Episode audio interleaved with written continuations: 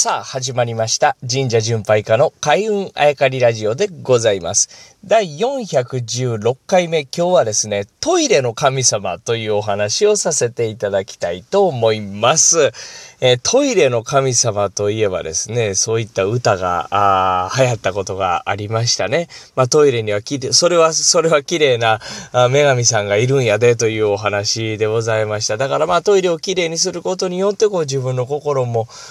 綺麗になるという、えー、歌がありましたね。まあその歌がですね、みんなに受け入れられたのは、まあ今のね、ちっちゃい子はどうかわかりませんが、僕が小さい時なんかやっぱトイレの神様って言われることをあの、親にトイレの神様いるからねって言われること結構あったような気がするんですね。その他にもトイレに限らずなんか、ドブにも神様いましたし、いろんなところにこう神様とね、えー、言われてですね、えー、なんかそういう風にしつけられたなという記憶もあるんですけど、このトイレの神様とは一体何なのかというね、まあ、女神なのか何なのかという話を今日はお届けしたいんですけれども、実際にはまトイレの神様ってこれはま姿形がないし、神道日本である、えー、上でですね、特になんかこだわらなくてもいいと思うんですよね。トイレの神様はトイレの神様だと、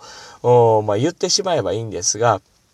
ちょっとこう、ひねくれたところから見ていくとですね、あの、じゃあ、日本書紀古事記にトイレの神様と言われるような神様いないのかと探してみるわけですよね。そうすると、実際トイレの神様というか、まあ、その、用を足すところの神様という神様はいないんですが、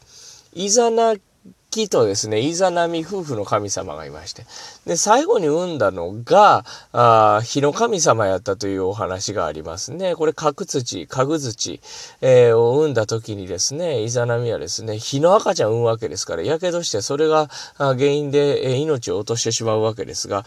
実は、まあ、これは家具土の話はそれでいいんだと思うんですけれども、家具土を産んだ後に、このやけどで苦しむんですね。その時に、えっ、ー、と、糞と尿をするんです。で、その糞と尿から神様が生まれてるんですね。で、糞からはですね、ハニアスというね、神様があ生まれてます。で、これ糞から生まれたら、糞の神様なのかと思うと、これ糞の神様じゃないんですね。ハニアスはですね、えー、ハニーというと皆さん何か思い浮かぶことありませんか？まあ、ハニーとね、いうキャラクターがあ言いましたけれども、ハニーってハニワとか言いますね。ハニーってのはその土とか粘土質の土みたいな意味合いがあるんですが、あ糞から生まれたらその神様なんですね。これはもう多分予想通り見た目というか、あそういうところから連想されてるんでしょうね。で尿からはですね、水葉の目という神様が生まれます。イザナミの尿ね。水葉の目。水葉の目は今度ですね、多分もう見た目からでしょうね。水の神様なんですね。で、水の神様が生まれる。これはだから、見た目というよりかは、その自然のサイクルを表しているのかもしれないですね。え糞は肥料となり、何なりとこう土に帰っていて、また命を生み出すことにつながっていきますよね。尿もそうですよね。えー、糞尿という類はですね、一回土に帰ったり、水に帰ったりして、また命を巡らす、えー、綺麗なものとして、えー、土とか雨とかね、水として帰ってくる。こういったこう生まれ変わりの原理というのをですね、ハニアスと水葉の目が表しているというふうに僕自身はね、感じるんですけれどもね。なので実はですね、角土を産んで命を落とす、その最後の最後にですね、もだえ苦しみながら産んだ神様が